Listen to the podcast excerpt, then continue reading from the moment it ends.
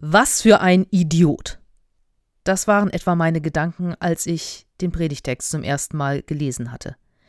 Was für ein Volldepp. Anders kann ich es auch jetzt nicht sagen.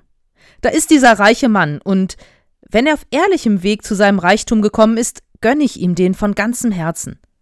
Dieser reiche Mann hat sein Leben genossen, hat ein tolles Haus, die feinste und teuerste Kleidung, teures Essen und Trinken, Heutzutage hätte er wahrscheinlich noch ein Landgut in Südfrankreich, eine luxuriöse Yacht und eine Garage, in der neben dem Ferrari und dem Tesla noch das ein oder andere teure Fahrzeug steht. Eben einer von den oberen 10.000. Weit weg von dem, was wir uns jemals leisten könnten. Und wie schon gesagt, der Reichtum an sich ist es nicht, der mich zu meinem Urteil geführt hat, sondern sein Verhalten. Vor seiner Haustür, da saß nämlich ein sehr armer und kranker Mann mit Namen Lazarus. Lazarus war ein Bettler. Und er hat nicht mal um Geld gebettelt, sondern nur um die Essensreste. Das, was sowieso in der Mülltonne landen würde. Der reiche Mann hätte nichts, überhaupt nichts von seinem Reichtum abgeben müssen, um Lazarus zu helfen. Aber selbst die Essensreste hat der reiche Mann ihm nicht gegönnt. Selbst von seinem Müll konnte er nichts abgeben. Und hier ärgere ich mich zum ersten Mal über den reichen Mann. Aber die Geschichte geht ja noch weiter. Irgendwann sterben beide, und der arme Lazarus kommt in den Himmel, und Abraham persönlich kümmert sich um ihn. Der reiche Mann landet in den Feuern der Unterwelt und leidet dort. Aber lernen tut er trotzdem nichts. Als er weit in der Ferne sieht, wie gut es Lazarus geht, da fordert er in bester Gutsherrenmanier, dass Abraham doch bitte Lazarus vorbeischicken möge, damit der seine Fingerspitze ins Wasser tauchen und ihm damit seine Zunge kühlen könne. Selbst nach seinem Tod, in einer Unterwelt, in der es alles andere als gemütlich ist, fordert der reiche Mann noch, dass er bedient wird. Was für ein Idiot. Er hat weder im Leben noch im Tod irgendwas begriffen. Doch worum geht es eigentlich in dieser Geschichte? Die Botschaft scheint ja auf den ersten Blick ganz einfach zu sein. Wenn du hier auf der Erde arm warst und es dir schlecht geht, wirst du im Himmel dafür reich belohnt. Und wenn du hier auf der Erde reich bist, dann landest du auf jeden Fall in der Hölle und wirst gegrillt. Ist es so einfach?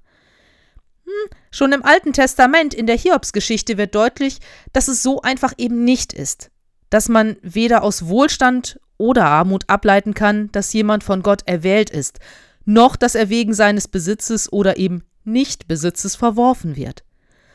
Das Problem des reichen Mannes ist nicht per se sein Reichtum, sondern die Art und Weise, wie er mit seinem Wohlstand und noch wichtiger mit anderen Menschen umgeht. Ich denke, dass es in dieser Geschichte wie in den allermeisten Gleichnissen Jesu um Beziehung geht, um die Beziehung eines Menschen zu Gott und zu seinen Nächsten. Der reiche Mann legt Wert auf seine Herkunft, spricht Abraham immer wieder direkt mit Vater an. Er ist sich sicher, ich gehöre zum religiös wichtigen Club, zur Familie, zum Inner Circle.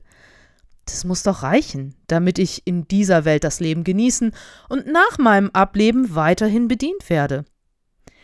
Die Zugehörigkeit zu einer bestimmten Familie, einer bestimmten Gruppierung oder auch zu einer bestimmten Kirche ist für Gott aber offensichtlich ziemlich egal. Nur weil wir getauft sind, können wir uns auch nicht zurücklehnen und sagen, ist mir doch egal, was in der Bibel steht. Ich bin ja schließlich getauft und gehöre damit zum Club. Ich habe gestern bei einer Trauung über das Doppelgebot der Liebe gesprochen. Jesus wird nämlich gefragt, was denn das wichtigste Gebot sei, und er antwortet, dass es folgendes sei. Du sollst Gott lieben von ganzem Herzen, von ganzer Seele, von ganzem Gemüt und mit all deiner Kraft. Und deinen Nächsten wie dich selbst. Dagegen hat der reiche Mann auf dramatische Art und Weise verstoßen. Wie könnte er behaupten, dass er Gott von ganzem Herzen und ganzer Seele liebt, wenn er ein anderes Geschöpf Gottes, das direkt vor seiner Nase ist und um Hilfe bittet, über Tage, Wochen und Monate hinweg ignoriert. Wie könnte er behaupten, er hätte seinen Nächsten, der doch direkt vor seiner Haustür war, geliebt wie sich selbst? Nicht einmal in der Unterwelt sieht er zunächst, was falsch an seiner Haltung ist. Die Frage ist nun, was ist denn jetzt mit uns? Bekommen wir es denn hin? Setzen wir das, was wir haben, zum Wohle anderer oder nur zu unserem eigenen Wohl ein? Und ich rede nicht nur von materiellem Reichtum, sondern auch von unseren Fähigkeiten, mit denen Gott uns gesegnet hat. Was ist das Leitmotiv meines Handelns?